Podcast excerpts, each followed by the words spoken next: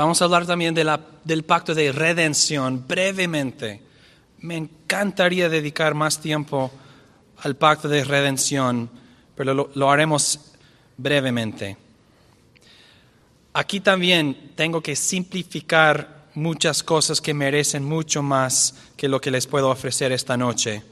A pesar de esto, y para ahorrar, tiempo, vamos a zambullirnos inmediatamente, empezando con el pacto de obras, el pacto que Dios hizo con Adán y en él todos sus descendientes. Entonces, empecemos estudiando el pacto de obras. Si lees Génesis 1 al 3, no verás la palabra pacto ni la frase pacto de obras, pero si prestamos atención a los detalles del texto, en particular, si distinguimos entre el estado natural de Adán y todo lo que sucedió después de su creación, veremos el pacto de obras claramente. Cuando enseñé cosas así en, nuestra iglesia en La Mirada, California, y se me olvidó, saludos desde La Mirada, California, la iglesia, cuando lo enseñé dije, tenemos que distinguir entre el estado natural de Adán, de Adán y el estado federal de, Adán. Y me miraron muy raro, el estado federal de Adán, pero ustedes me entienden, su condición en pacto. Entonces, consideren conmigo el estado natural de Adán y luego qué pasó después.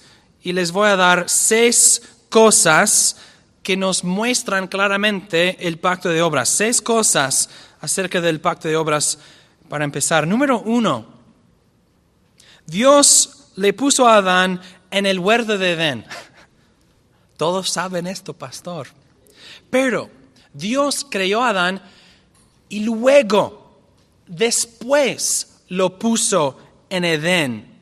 Es decir, que Adán fue puesto en Edén por una razón especial y un propósito especial. Génesis 2, 7 al 8 nos dice, entonces el Señor Dios formó, al hombre del polvo de la tierra, sopló en su su nariz aliento de vida y el hombre llegó a ser un ser viviente, creado. Y plantó el Señor Dios un jardín en Edén, en el oriente, y puso allí al hombre que había formado. Adán fue creado, formado, luego después, no mucho tiempo después, pero después fue puesto en el jardín, en el huerto de Edén. Y este movimiento de su posición natural al huerto de Edén tenía un propósito. Versículo 15 de Génesis 2 nos dice cuál es el propósito. Tomó pues el Señor Dios al hombre y lo puso en el jardín de Edén para que lo cultivara y lo guardara. Y estas palabras, cultivar y guardar, son palabras importantes porque son las mismas palabras en hebreo que describen los deberes de los sacerdotes en el tabernáculo. Y estas dos palabras solamente aparecen juntos cuando describen los deberes de los sacerdotes en el tabernáculo. Es decir, que Adán era muchísimo más que un jardinero. Dios lo puso en Edén para ser un sacerdote. El deber del sacerdote, ¿cuál es? Guardar la santidad del tabernáculo y mantener la pureza del lugar donde Dios manifiesta su gloria. Regresaremos a esto. El punto es que Adán no fue creado en Edén, fue puesto en Edén. Número dos, Dios le nominó una cabeza federal. Adán, por naturaleza, no representó a nadie. Dios siempre pacta con una persona quien representa a muchas personas una cabeza federal. Y sabemos que Dios le nominó a Adán una cabeza federal porque Dios nos dice en Romanos 5, 12 y muchos otros versículos, pero no tenemos tiempo. Por tanto, como el pecado entró en el mundo por un hombre y por el pecado la muerte, así la muerte pasó a todos los hombres por cuanto todos pecaron. El pecado y la muerte pasaron a todos los hombres por medio del pecado de uno solo hombre. Esto es representación federal. Cuando yo peco, ustedes no sufren. Cuando ustedes pecan, yo no sufro. No nos representamos. Adán representó a todos los hombres porque Dios hizo un pacto con Él. Y el hecho que Él representó a todos los hombres es el argumento, uno de los argumentos para demostrar que Él estuvo en pacto, porque naturalmente nosotros no representamos a nadie. Primero de Corintios 15, 22, porque así como en, en Adán todos mueren, también en Cristo todos serán vivificados. Todos mueren en Adán, es su representante. Lo que Él hizo, hizo por todos los suyos. Lo que Él ganó o perdió, ganaron o perdieron todos los suyos. Esto es más allá de la naturaleza de la creación de Adán. Número tres, Dios le obligó a una ley de obediencia. Dios le obligó a una ley de obediencia. Como ya hemos visto, Adán ya le debía absoluta obediencia a Dios porque era una criatura y Dios su creador. Pero Dios le dio otras obligaciones, leyes positivas. No tenemos tiempo para explicar leyes positivas, pero una ley que naturalmente no es obligatoria. Dios le dio a Adán obligaciones globales y locales. Y podemos decirlo de otra manera, que Dios le dio una sola misión que incluía una perspectiva global y una perspectiva local. ¿Qué quiere decir esto? Dios le dio a Adán una misión para llevar la creación a la consumación. Dios estableció un patrón, obró por seis días y luego descansó. Ahora Adán tiene la responsabilidad de obrar para llegar a un descanso como Dios. Pero su misión global, si consumaría a todo el, mundo, sería probada y enfocada en una misión local, en el huerto, en el, en el jardín de Edén. Adán tuvo que guardar el jardín, si Adán sería santo, su descendencia sería santo. ¿Cuál es rey, tal es también de rey. Para entender entonces la relación entre la perspectiva global y la, y la perspectiva local, perdón, tenemos que regresar a la idea de Adán como sacerdote. Y les pido que abran sus Biblias conmigo a Números 3, Números capítulo 3.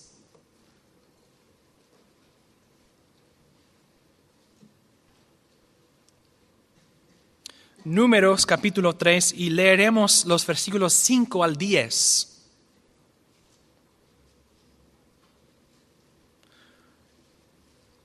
Números 3, 5 al 10. El Señor habló a Moisés diciendo, Haz que se acerque la tribu de Leví y ponla delante del sacerdote Aarón para que ellos le sirvan. Que guarden delante del tabernáculo de reunión lo que Él les ha encomendado y lo que, sido, lo que ha sido encomendado a toda la congregación para llevar a cabo el servicio del tabernáculo. Recuerden esas frases, que guarden para llevar a cabo el servicio del, del, tabernáculo, que cuiden de todos los utensilios del tabernáculo de reunión y lo que ha sido encomendado a los hijos de Israel para llevar a cabo el servicio del tabernáculo Darás los levitas a Aarón y a sus hijos, les son enteramente dedicados de entre los hijos de Israel. Constituirás a Aarón y a sus hijos para que cumplan con su sacerdocio. Eso también muy importante. El extraño que se acerque será muerto.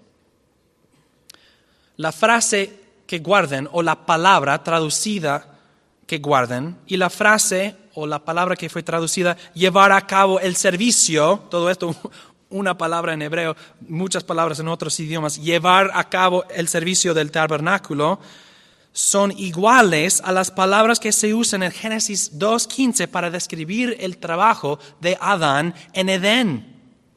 Así Aarón fue constituido a su sacerdocio y así para Adán también. Y la conclusión y el extraño que se acerque será muerto. Podemos entonces ver la relación entre la perspectiva global y la perspectiva local así.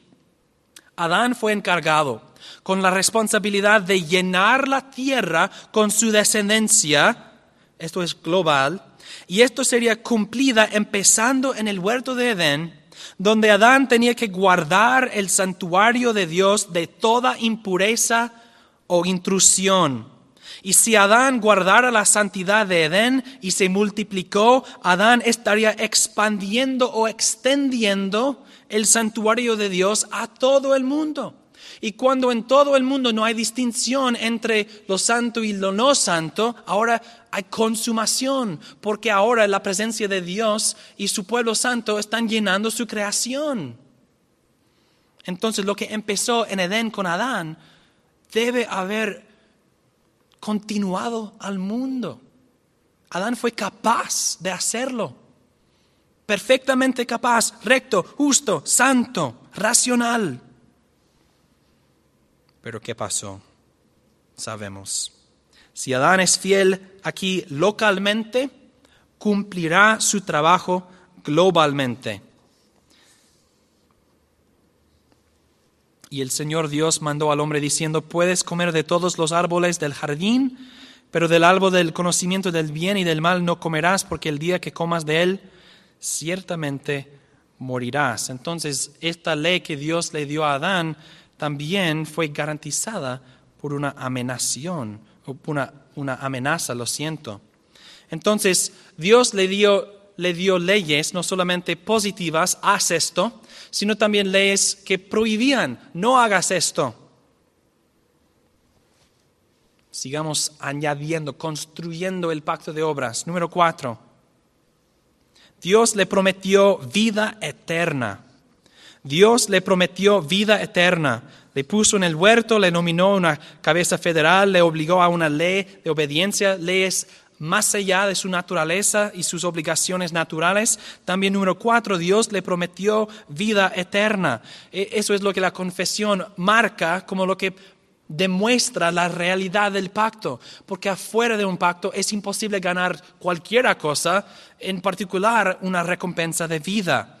Entonces, si podemos demostrar que Dios le prometió vida eterna, es necesario que haya un pacto, es imposible negar que hay un pacto con Adán. Una ley en sí no es un pacto, es una ley. Haz esto, no hay recompensa. Entonces el hecho que Dios le, obligó a Adán una ley de, de obediencia, esto no en sí no significa que Dios hizo un pacto con él. Pero si hubiera una promesa juntada a la ley de obediencia, entonces hemos encontrado un pacto. ¿Dónde está entonces la promesa de vida eterna en Génesis 2? Primero, en el árbol de vida de versículo 17. El árbol de vida. Dios le dijo a Adán, pero del árbol del conocimiento del bien y del mal no comerás, porque el día que comas de él ciertamente morirás. Sabemos, sin duda, que había una amenaza de muerte. El árbol de la ciencia del bien y del mal era un testimonio visual a Adán que la desobediencia lleva muerte. La paga del pecado es muerte. Por eso entendemos que lo opuesto se ve en el otro árbol con un nombre opuesto, en el árbol de vida. El árbol de vida era un testimonio visual a Adán que si obedeciera recibiría vida eterna o morirá eternamente o vivirá eternamente. Dos árboles con dos mensajes opuestos que son visualmente, uh, están expresando las partes, los compromisos del pacto visualmente. Y entonces podemos también confirmar nuestra interpretación por otras escrituras, porque la Biblia se interpreta a sí mismo. Después de la caída en Génesis 3:22, Dios expuso a Adán y Eva del jardín y dice que no extienda su mano, tome también del árbol de la vida y coma y viva para siempre. No pueden entrar a lo que les promete vida eterna. Dios lo dice, que no tome y no coma y no viva para siempre.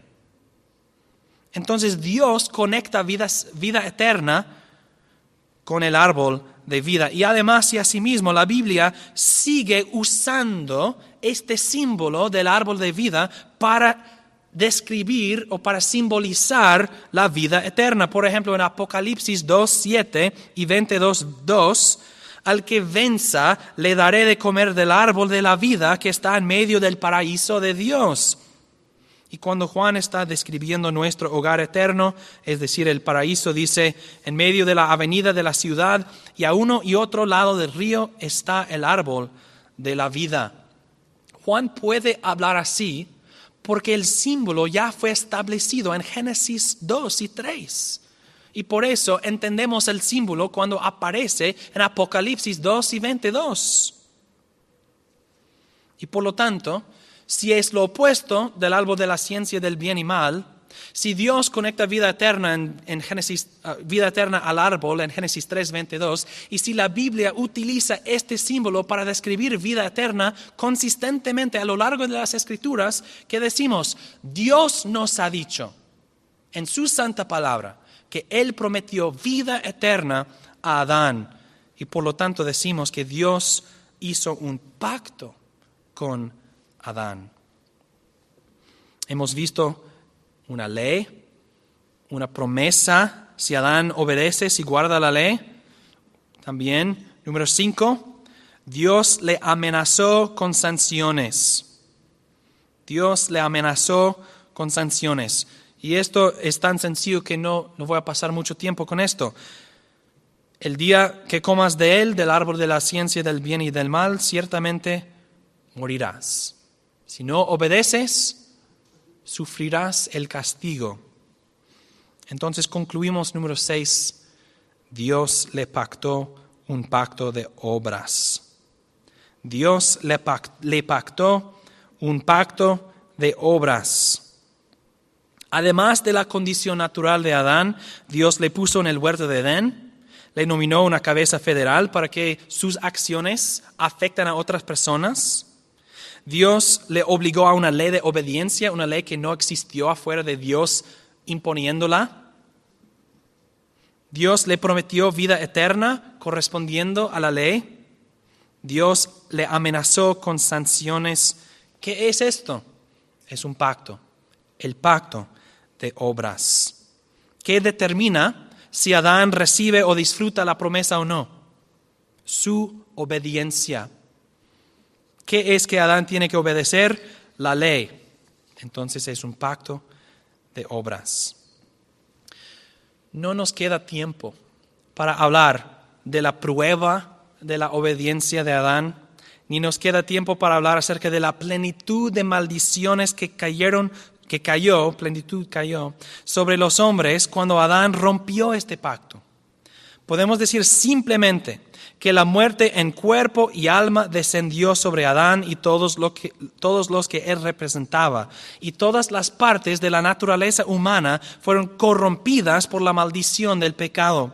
La mente cree mentiras y detiene la verdad. El albedrío escoge el mal y las afecciones persiguen todo tipo de pecado y todos los hombres nacen en pecado bajo esta maldición, destinados para el infierno y la suprema maldición de una muerte eterna bajo el juicio de un Dios santo y justo.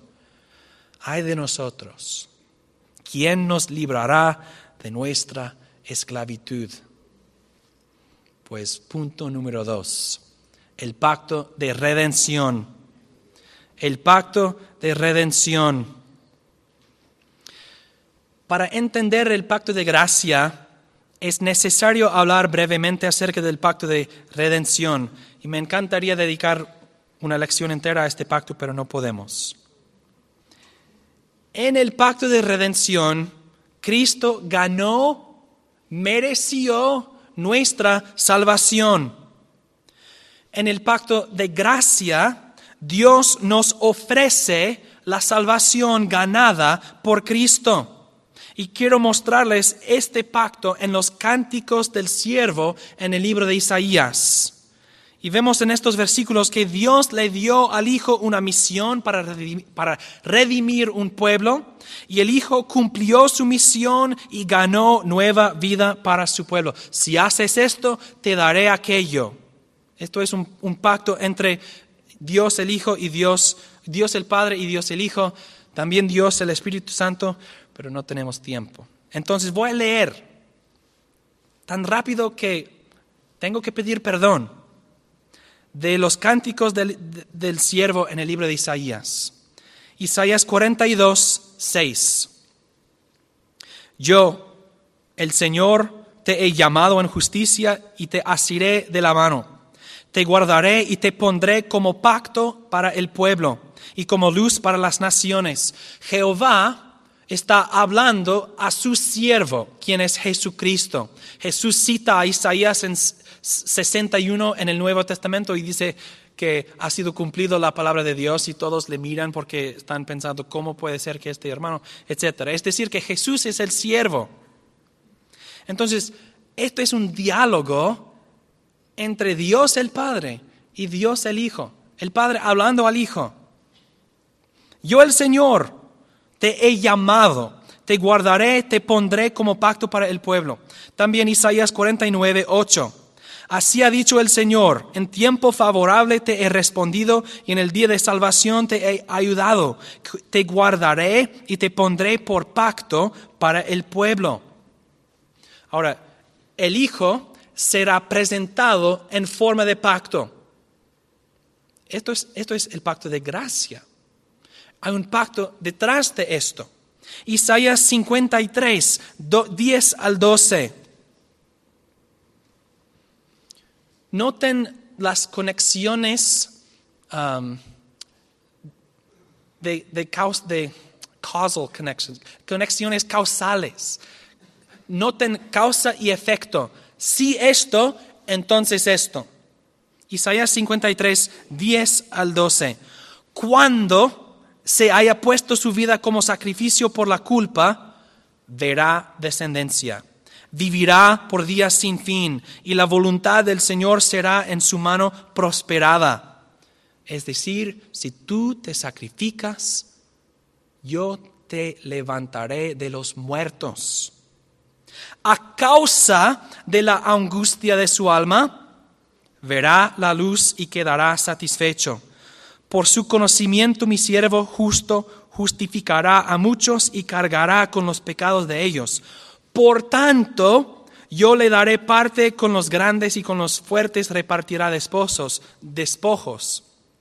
Porque derramó su vida hasta la muerte y fue contado entre los transgresores, habiendo él llevado el pecado de muchos e intercedido por los transgresores. Y ahora el pan y el, y el vino de la cena del Señor. Uno no puede leer estas cosas sin querer participar de la cena del Señor. Hay acciones de la parte del siervo y consecuencias como resultados de sus acciones. Si él hace esto, ganará, recibirá aquello. Cuando se haya puesta su vida como sacrificio, a causa de la angustia de su alma. Por tanto, ¿por qué derramó su vida? Él tuvo que hacer un trabajo, tuvo que hacer una obra, tuvo que obedecer, tuvo que cumplir una misión. Y si obedece, si cumple su misión, habrá beneficios para un pueblo especial. Por eso vemos claramente que Dios el Padre le dio al Hijo un pacto de obras. En un pacto de obras, si no guardas el pacto, no recibirás las bendiciones. Pero si guardas el pacto, recibirás las bendiciones por justicia. E Isaías 53 nos describe la responsabilidad del siervo a morir una muerte sacrificial para redimir a su pueblo y recibirá su descendencia. También describe las bendiciones o el fruto de su trabajo. Aunque muera, vivirá. Muchos serán justificados y los pecados de su pueblo serán perdonados.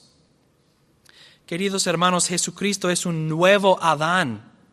La responsabilidad de Adán fue guardar la ley de Dios, resistiendo el diablo y así llevar la creación a su consumación, llenando la creación de Dios con una descendencia santa y justa en comunión con Dios para siempre.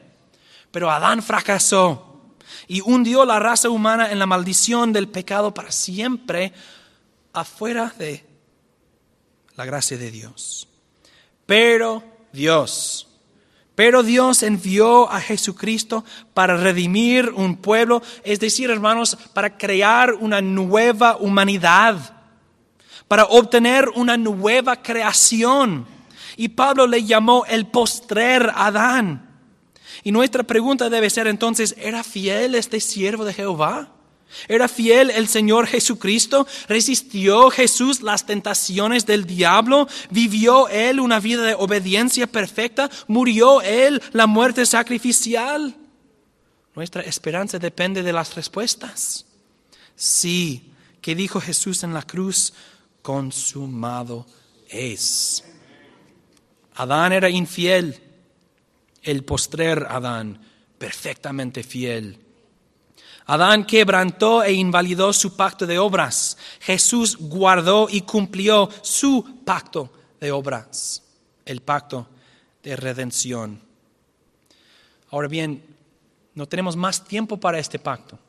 La única cosa que quiero decir es que cuando Dios describe un pacto entre, cuando, cuando nosotros vemos un pacto entre el Padre y el Hijo afuera del tiempo, se presenta así para nuestro entendimiento.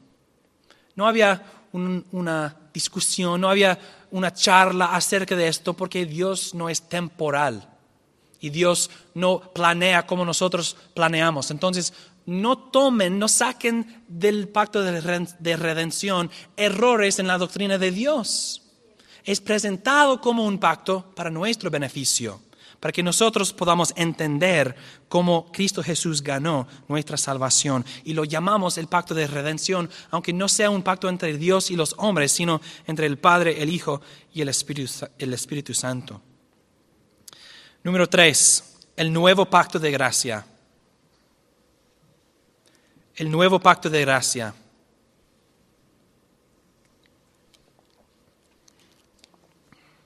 Hermanos queridos, debemos incluir en nuestra predicación la preciosa verdad que Dios nos pacta salvación.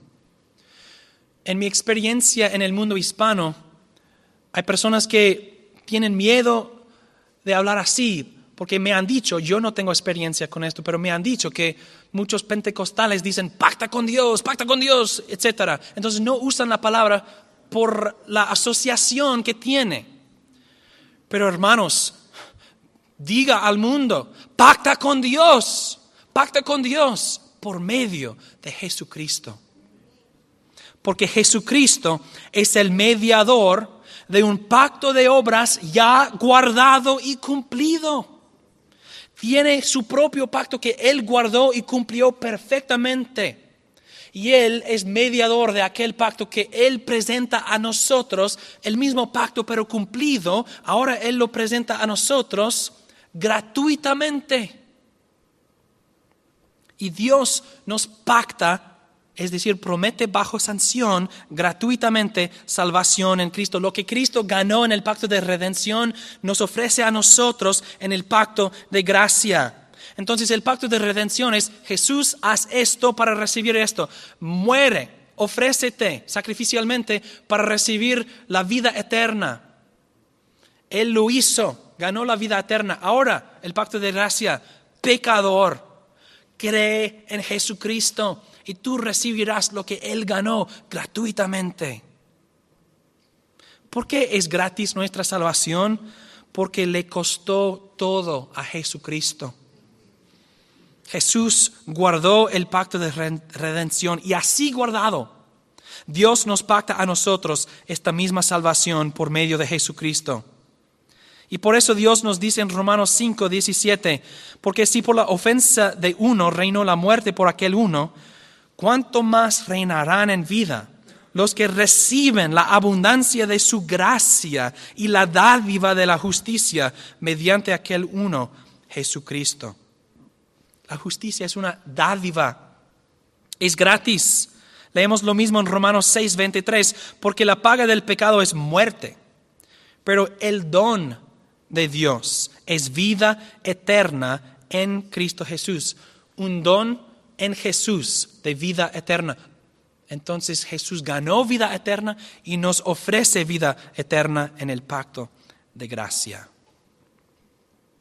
Romanos 11, 6, ya lo leímos, si es por la gracia, no procede de las obras, de otra manera la gracia ya no sería gracia. Dios nos ofrece, nos pacta salvación gratuitamente. Pero pactos son compromisos bajo sanción.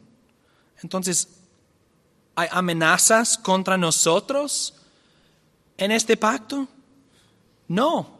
Las sanciones garantizan los compromisos, garantizan que el que promete bendición tiene que repartirla. Y en un pacto de gracia, el prometedor promete gratuitamente con una sanción dirigida a sí mismo. Y el nuevo pacto fue establecido con sangre, la sangre de Jesucristo. No la sangre, este es el sangre del pacto, ok, nosotros prometemos que haremos todo lo que está escrito en el libro de la ley. No, con la sangre de Jesucristo. Sí, Dios nos castigará como hijos en el pacto de gracia, pero esto no es condenación, no es desheredándonos. Las sanciones te desheredarán. Dios no nos amenaza con sanciones, Dios se amenaza a sí mismo. Hebreos 12, 24, Jesús es es el mediador del nuevo pacto y la sangre rociada que habla mejor que la de Abel. La sangre de Abel gritó para venganza. La sangre de Jesús declara paz, no venganza. Entonces no tenemos miedo de la sangre, celebramos la sangre otra vez en la cena del Señor, en el vino. Esto es mi pacto, esto es el nuevo pacto en mi sangre. Hermanos y hermanas, Dios nos ha pactado salvación. No hay ni nada ni nadie que puede deshacer el pacto de Dios. Dios promete salvación a todos los que confían en el Hijo y todos los que invoquen el nombre del Señor serán salvos. Todos los que tienen el Hijo tienen vida. ¿Qué estoy haciendo? Citando las Escrituras. Hermanos, este es el pacto de Dios con nosotros. He aquí, vienen días, dice el Señor, en que haré un nuevo pacto con la casa de Israel y con la casa de Judá. No será como el pacto que hice con sus padres el día que los tomé de la mano para sacarlos de la tierra de Egipto, mi pacto que ellos invalidaron, a pesar de ser yo su Señor, dice el Señor porque este será el pacto que haré con la casa de Israel después de aquellos días, dice el Señor. Pondré mi ley en su interior y la escribiré en su corazón. Yo seré su Dios y ellos serán mi pueblo. Ya nadie enseñará a su prójimo ni nadie a su hermano diciendo, conoce al Señor, pues todos ellos me conocerán, desde el más pequeño de ellos hasta el más grande, dice el Señor. ¿Por qué? Yo perdonaré su iniquidad y no me acordaré más de su pecado. Esto es el pacto de Dios con nosotros en la sangre de Jesucristo. El pacto de paz, el pacto de gracia, el pacto de vida, el nuevo pacto. Nombres maravillosos. Es todo para nosotros. Todos mueren en Adán pero Jesucristo apareció para deshacer y destruir las obras del diablo y para proveer un remedio a todos los problemas del hombre bajo maldición. Entonces, en la caja del pacto de gracia, ¿cuáles son los tesoros que Dios nos ha dado? He reducido los beneficios del pacto de gracia a cuatro puntos. Cuatro puntos que explican los beneficios de nuestra salvación en Cristo en el nuevo pacto. Número uno, perdón de pecados y justicia perfecta. Perdón de pecados y justicia perfecta. Gracias a Dios.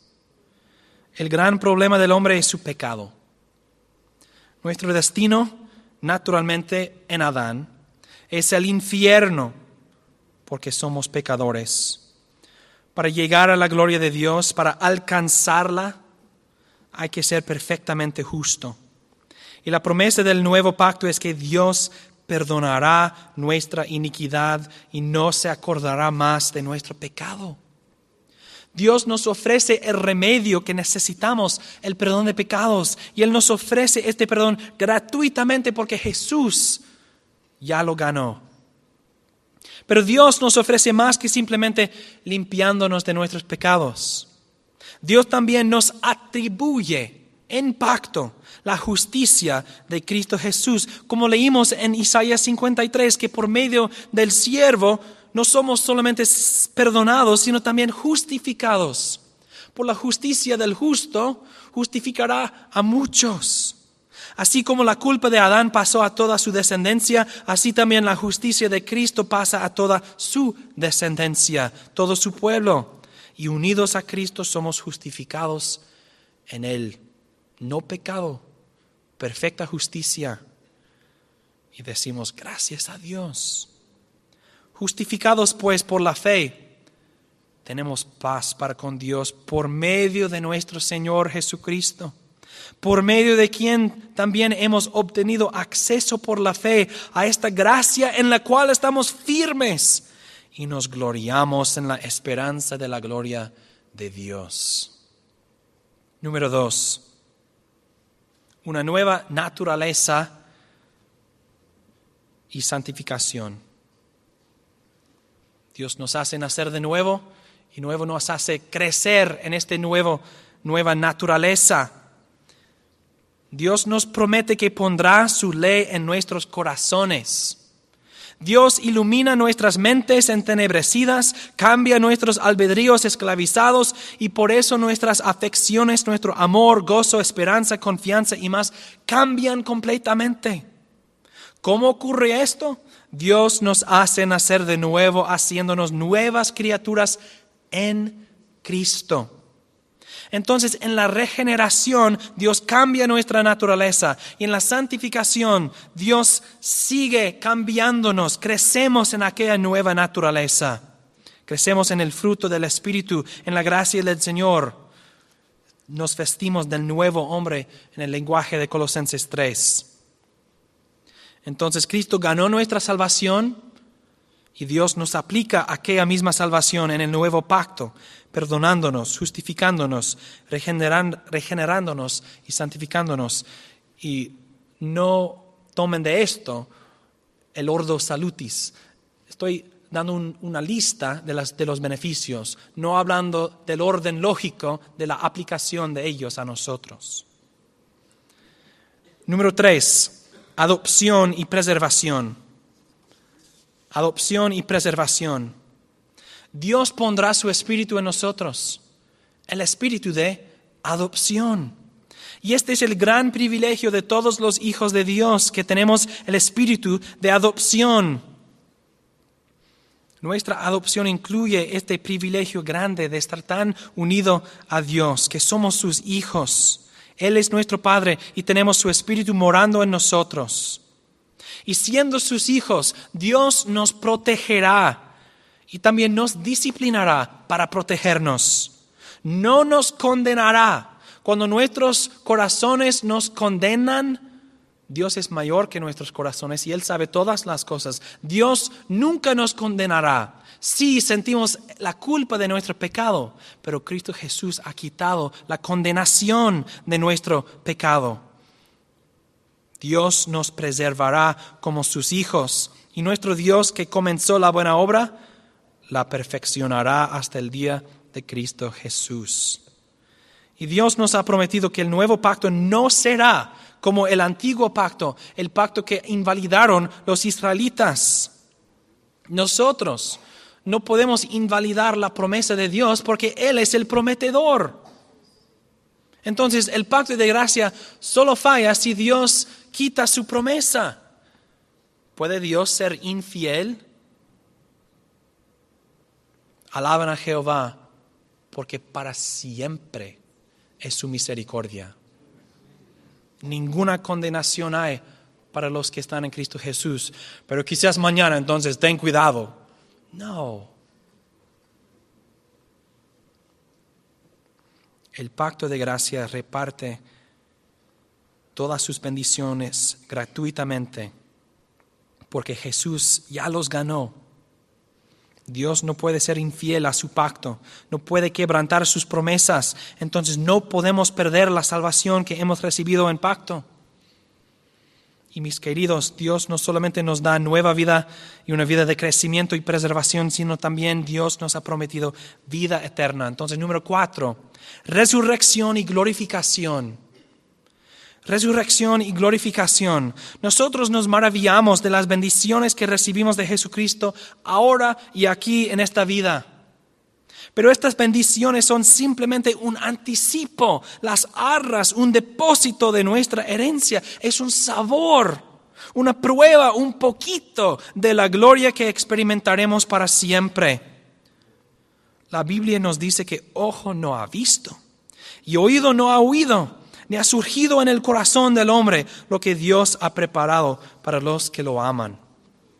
Pero en Cristo habremos recuperado nuestra paz con Dios y, viviremos con Él en una nueva creación para siempre. Y lo que Adán perdió, Cristo ha ganado y más. En el, libro, en el libro de Apocalipsis hay varias descripciones del futuro y en dos casos menciona el árbol de vida. Habremos logrado lo que Él perdió, lo que Adán perdió. Hermanos, es difícil tener paciencia. Por eso en el Nuevo Testamento hay tantos mandamientos. Tengan paciencia hasta el día del Señor. Nosotros no queremos el pan y el vino, no queremos símbolos de nuestro Señor, queremos nuestro Señor. Celebramos la, la cena del Señor hasta que venga, esperando cada vez que sea la última vez. Ya no quiero el símbolo de mi esposo, quiero mi esposo. hablando de Jesucristo.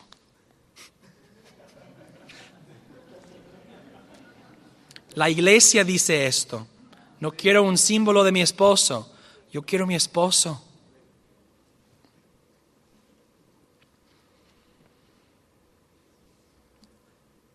Para terminar, después me mostró un río de agua de vida, resplandeciente como cristal, que fluye del trono de Dios y del Cordero en medio de la avenida de la ciudad y a uno y otro lado del río está el árbol de vida que produce doce frutos, dando cada mes su fruto. Las hojas del árbol son para la sanidad de las naciones. Ya no habrá más maldición. No lo puedo imaginar. Nunca he experimentado ni un día de mi vida sin maldición. Aún siendo regenerado gracias a Dios, el pecado permanece en mí ya no habrá más maldición. La única manera para experimentar y disfrutar de esta gran bendición, la falta de maldición, es por medio del pacto de, gracia. Y el trono de Dios y del Cordero estará en ella, y sus siervos le rendirán culto, verán su rostro, y su nombre estará en sus frentes no habrá más noche, ni tienen necesidad de luz de lámpara, ni de luz del sol, porque el Señor Dios alumbrará sobre ellos y reinarán por los siglos de los siglos. Y decimos, venga Señor, ven, ven. Hermanos, glorifiquemos a Dios el Padre, glorifiquemos a Dios el Hijo, glorifiquemos a Dios el Espíritu Santo, porque el pacto de Dios con nosotros es esto yo perdonaré su iniquidad y no me acordaré más de su pecado. A Dios sea la gloria. Amén.